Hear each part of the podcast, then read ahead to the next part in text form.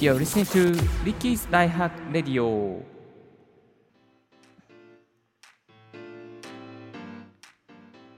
Good morning, good afternoon, good evening to you. This is Ricky speaking from Tokyo. 声で便利を届けるライフハック系ポッドキャスターのリッキーです。この番組では毎朝一つライフハック情報をコンパクトにお送りしております。今日のトピックはこちら。iMac24 インチ海外 YouTuber レビュー5本をまとめてみた。ということでですね。えー、海外 YouTuber が昨日か一昨日ぐらいに上げている iMac24 インチの情報をですね、英語で聞きながら、ちょっとこう、怖っと思うところですね、まとめて日本のリスナーの皆さんにご紹介していきたいと思っております。一応ですね、こう見えても英語、えー、仕事で使ってやったりしておりますので、まあ、英語の動画を見ながらですね、あ、ここ大事だなと思ったところをピックアップできるような人なんです。はい、ということでですね、早速、えー iMac24 インチ、まだまだ日本にはリリース、リリースというか配達されていない、えー、ものですけれども、えー、どんな感じなのかですね、ちょっと海外 YouTuber の動画を見ながらですね、まとめていきたいなと思います。ざっくりとですね、えー、主要な、えメディアをですね、5本、主要かどうかわかんないかな。まあ、ちょっと昨日 YouTube 眺めてみて、だいたい10本ぐらいかなと思って見たんですけども、まあ、その中が5本いいな、これ見たいいなと思ったのをですね、えー、5つですね、ご紹介、そこからですね、まとめていきたいなと思います。まずですね、1つ目が、大まかな変更点としてはですね、やっぱりこれ、今回 iMac24 インチはですね、M1 の Mac になっています。M1 のですね、Mac になっていて、えー、そしてとてもそう線ですね、えー、薄い、薄い、とにかく薄い。もう YouTube レビュー動画見たらとにかく薄かったです。はい、びっくりするぐらい薄かった。そして電源、えー、イーサーネットですね。電源にイーサーネットがついてるんですね。今まで iMac ですと、例えばそのイーサーネット、いわゆる LAN ケーブルを、あのー、パソコンの背面にね、入れなければいけなかった、接続しなければいけなかったというのがありますけれども、まあ、そういう作業が一切不要になっていて、えーえー、電源ケーブルにイーサーネットをつなぐ。いわゆるこれによってですね、あのパソコンの背面がごちゃごちゃしないっていうことですね。パソコンの背面には電源ケーブルだけカチャッとつけるっていうですね、そんな感じになっています。イーサネットですね、多分床の方でなんかこうつなげておけば大丈夫なような感じになってます。まあ、多分ほとんど Wi-Fi のところが多いかなと思いますけれども、えー、ですね。はい。そして、えーと、ヘッドホンの、えー、端子ですね、ヘッドホンのイヤホンジャックは左横になっています。今まで多分右後ろとかだったと思うんですけど、左横になっているというのがちょっとね、左利きの方向け、え、な情報かなと思います。まあ私、左利きなのでちょっと嬉しい、あ、これ嬉しいなっていう感じですけどね。まあまあ関係ないですけど、はい。えーと、そしてですね、えー、電源、そう、先ほど紹介した電源ケーブルなんですけど、 MagSafe じゃなくてですね、ちょっとなんか新しいカチャッとね、接続するようなタイプになっています。そして大きな変更点としてはですね、あの、Apple のロゴ、 Apple のロゴが今までは正面にありましたけれども、これがですね、なくなりまして、えー、背面だけになっています。はい。でこれですね、なんかちょっと面白い記事があったので紹介させていただきますが、ビートレックスという記事の中に、この、あのどんどんブランドが透明化していくっていうね、そういう記事がありました。まあ、パタゴニアとかアップルとかトップブランドがロゴを掲載を控え始めているというね、それはあのブランドとしての透明性を高めたいという願い狙いがあると考えられるというふうに、ね、語っていらっしゃいます。で、まブランドの透明性、まあ、消費者に対して正直で透明性の高い存在になる必要があるっていうふうにね、え、語られていましたね。まあ、透明でか、えー、可視性の高いブランドが求められているというふうにまとめていますけれども、やっぱりこの Apple もですね、その流れに乗って、えーまあ、ロゴを透明化していく、ロゴをなくしていくっていうかね、うん、シンプルになっているっていうのはそんな感じがありますね。そして最後、大きな変更点としては、内蔵カメラが 1080p になってますね。かなりあの高画質な 1080p のですね、えー、カメラになっているので、まあ、 Zoom 会議とか、 Zoom 会議とかね、YouTube 動画撮影とか、まあ、そういうのにね、使いやすくなってますね。はい。まあ、これでね、多分証明写真なんかもサクッとあの撮れちゃいますよ。リスナーの皆さんのね、証明写真撮らなきゃって、ああ、どうしようって言った時にね、ああ、あの、あ、じゃあ Mac, Mac で撮っちゃおうみたいな感じでね、えー、撮れるようになっていくのかなと思います。はい。えー、そして、えー、ここまで大きな変更点でした。そして気になるストレージの方はですね、どうなっているのかというと、256GB から 2TB、標準ですと 256GB ですけども、えーと、カスタムしていくとですね、2TB まで、え、上げることができます。はい、ですのでね、なんかこうちょっと気になる方とかですね、あちょっとこう家族の写真をですね、多めにあの残しておきたいという方はですね、まあ、こういうところをチェックしておくといいのかなと思います。えーと、そしてですね、あとはですね、ちょっとここはやっぱり強調しておきたいなとか、超こだわっている7色カラーの特徴について、ちょっと細かく深掘りしていきたいなと思います。まあ、ここはですね、WWDC とか、あとあその新製品発表会でも、あんまりなんか深掘りされてなかったところなので、えー、ちょっとね、細かくしていきたいなと思います。まずは、あのカラーは7色ありますね、えー、ブルー、グリーン、ピンク、シルバー。これはですね、一番下のモデルになってます。そして、えー、上位モデルになると、何色増えると思いますか？?3 色増えるんですよ。えー、上位モデルはですね、えー、何があると思いますか？リスナー皆さん、想像してください。はい、そうです。えー、この色ですね。イエローとオレンジとパープル。パープルですよ、パープル。パープル気になりますね、個人的には。えー、ですね、そしてですね、この7色カラーになっていて、上位モデルになると、イエロー、オレンジ、パープルも選べるということなんですね。で、えーと、これからですね、あのインフルエンサーの、インフルエンサーじゃない、あのレビューのですね、ちょっと動画の内容になってくるんですけども、箱の色もカラーなんですよ。到着する箱の色。いや、これなんか嬉しいですよね。あのこのカラーを選んで、えー、例えばイエローを選んだらイエローのカラーで届くってなんかすごくロマンティックじゃないですか。いやーなんかこれ嬉しいプレゼントだなと思います、アップルから。やっぱこういう芸の細かいところが、なんかアップルのものづくりで共感できるところだなと思います。そしてですね、えーと、ただしですね、あのこれは海外 YouTuber の方のレビューの中で、箱の色のその色と本物の色は違うって言ってました。はいえー、箱の色ので、なんて表されている色、例えば黄イエローのビビッドな感じと、本物の黄色はちょっと違ったっていうのはね、そういうレビューが正直なところありましたね。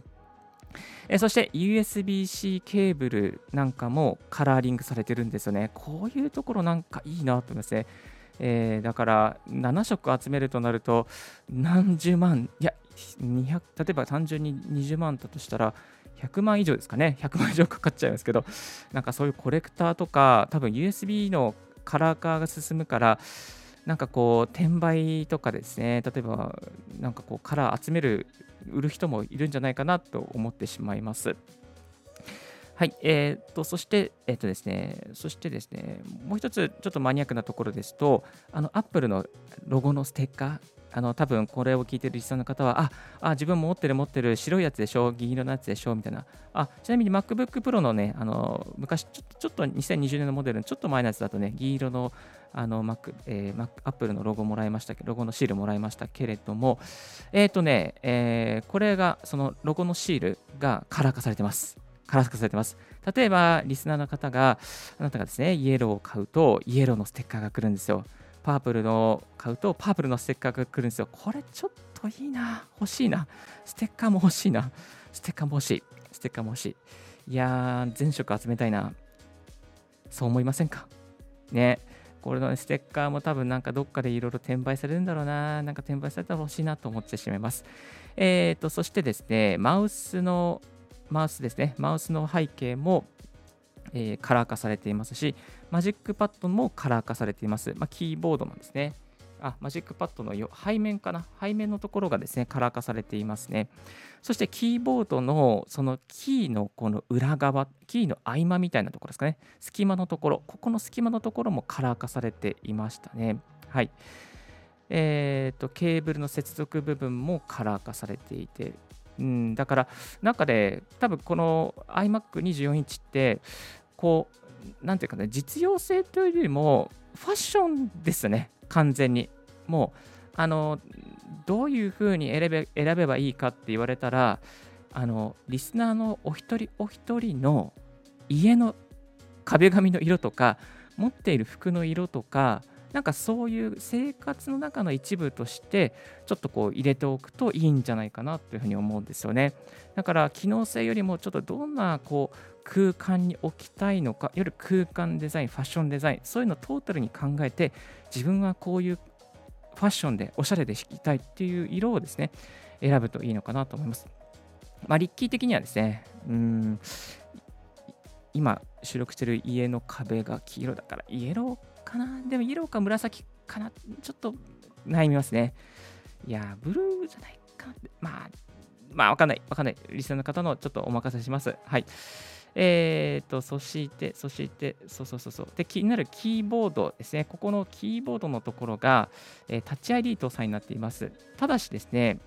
えー、これ残念なところですね、ちょっとこう注意しなきゃいけないところなんですけども、1つ上の上位モデルでないとタッチ ID が搭載していません。えー、普通のね、一番下のモデルになると、普通のロックキーのマジックキーボードになっています。まあ、ただ、ただですね、一番下のモデルでもオプションでプラス5000円払えばタッチ ID の付きのですねマジックキーボードに、えー、することができます。えー、そこでですね、ちょっとあの注文の時に分かりづらいんですけども、あのね、この、えー、キーボードのところで、えー、だったっけな、他のキーボードにね、変更する、注文画面のところで、他のキーボードに変更するっていう、この一この今、ちょっと YouTube ライブの方は画像を出してるんですけれども、キーボードのこのオプションのところで、他のキーボードに変更するっていうのを押さないと、あのタッチ ID 搭載のものが出てこなくなっていますので、お気をつけいただけたらと思います。そしてですね、え上位モデルの、え選択したリスナーの方ですね、上位モデル選択の場合は、えプラス3000円で、点キー付きのタッチ ID のえキーボードにも変更することができます。えーと、これもね、ちょっと分かりづらいんですけども、さっき紹介した、えー、他のキーボードに変更するっていうところを押していただくと、えー、このタッチ ID マジックキーボード、カッコ点キー付き、えー、カッコ点キー付きっていうのが出てきます。プラス3000円税込みで、あのー、できるようになっています。まあ多分数字の入力とかですかね、そういうの多い方は、この点キー付きを選ぶといいのではないかなと思います。ここちょっとね、あの注意が必要なので、YouTube の方では画像付きで解説させていただきましたけれども、ぜひ、えー、これを聞いている、耳で聞いているリスナーの人、お一人お一人もですね、もし買う場合ですね、あの確認していただけたらなと思います。買うとき迷ったらですね、ぜひ、あのリッキーにダイレクトメールで送っていただけたら、あの画像付きで、えー、またちゃんとレクチャーさせていただきますので、よろしくお願い、何？よろしく、まあ、まあ、なんか連絡ください。あのリモートでサポートさせていただきたいと思います。そしてですね、ちょっと気になっているのは、やはりですね、このあのスタジオ品質の3マイクアレイということで、どんな感じになっているのかなっていうのはね、非常に気になっているんですよね。で、ここで、えー、YouTuber の方のですね、ちょっと音源を紹介させていただきたいと思います。一旦 BGM ですね、あの、小にさせていただきたいと思います。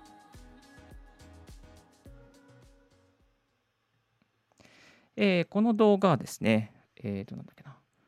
テイラー・スタラステルマンさんの、えー、こちら2021年5月18日にアップされた M1iMac for Photographers and Filmmakers っていうところからですね、紹介しています。この方、黄色いですね、えー、iMac24 インチを、えー、紹介してくださっています。ちょっと英語ですけども、聞いていただけたらと思います。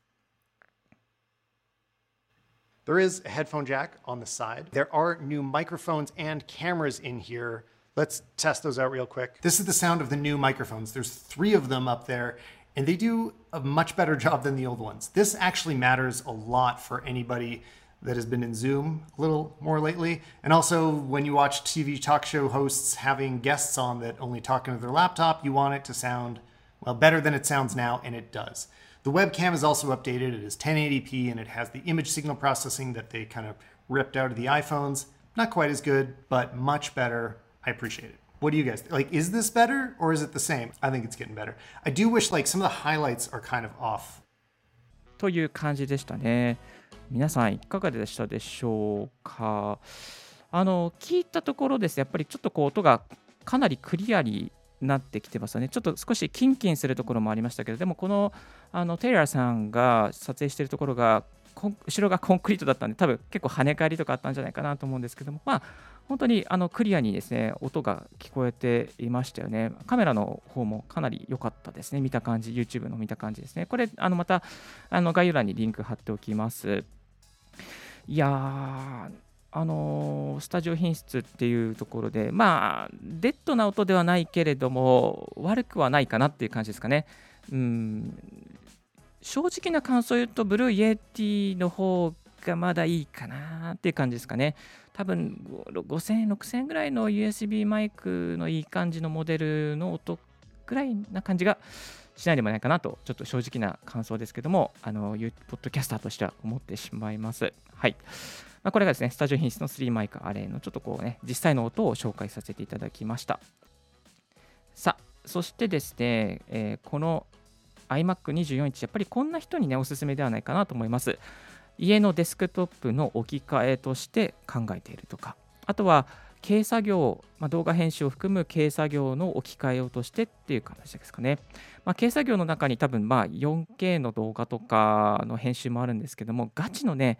ガチのこうプロダクションの編集とか、まあ、まではいかないけれども、まあ、家族の写真とか、まあ、ちょっとした仕事の動画とか、まあ、PR 動画とかね、そういうのを作る方にはですね、この iMac24 インチはいいんじゃないかなと思います。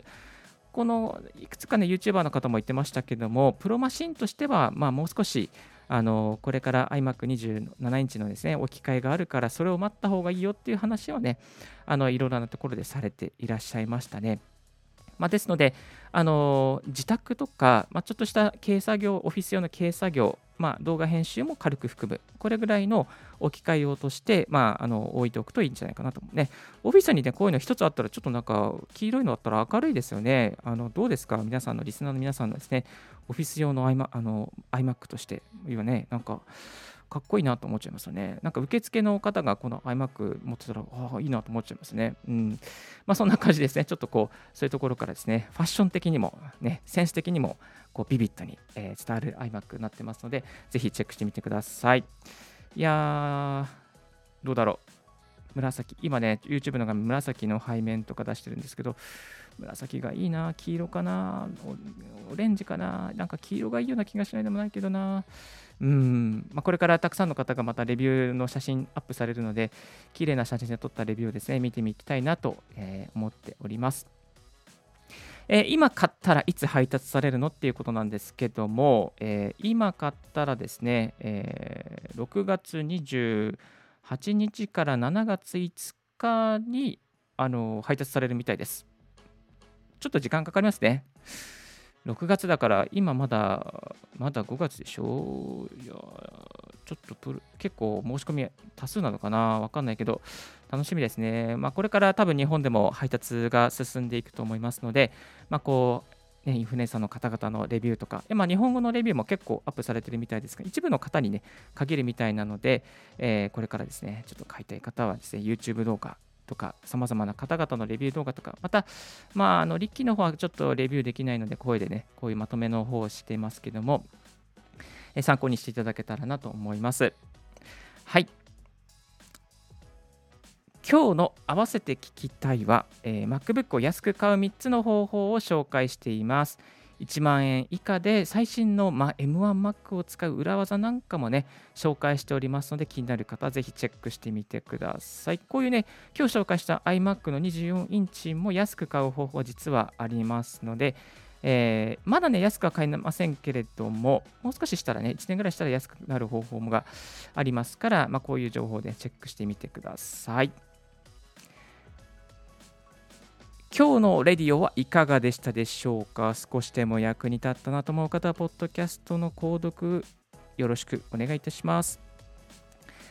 番組の感想は、リッキーポッドキャストアットマーク Gmail.com、リッキーのスペルは小文字で RICKEY、ポッドキャストアットマーク Gmail.com です。新着を見逃さないようにするには、新え無料サブスク登録が便利です。ぜひご登録よろしくお願いいたします。Apple Podcast などでどしどし配信しております。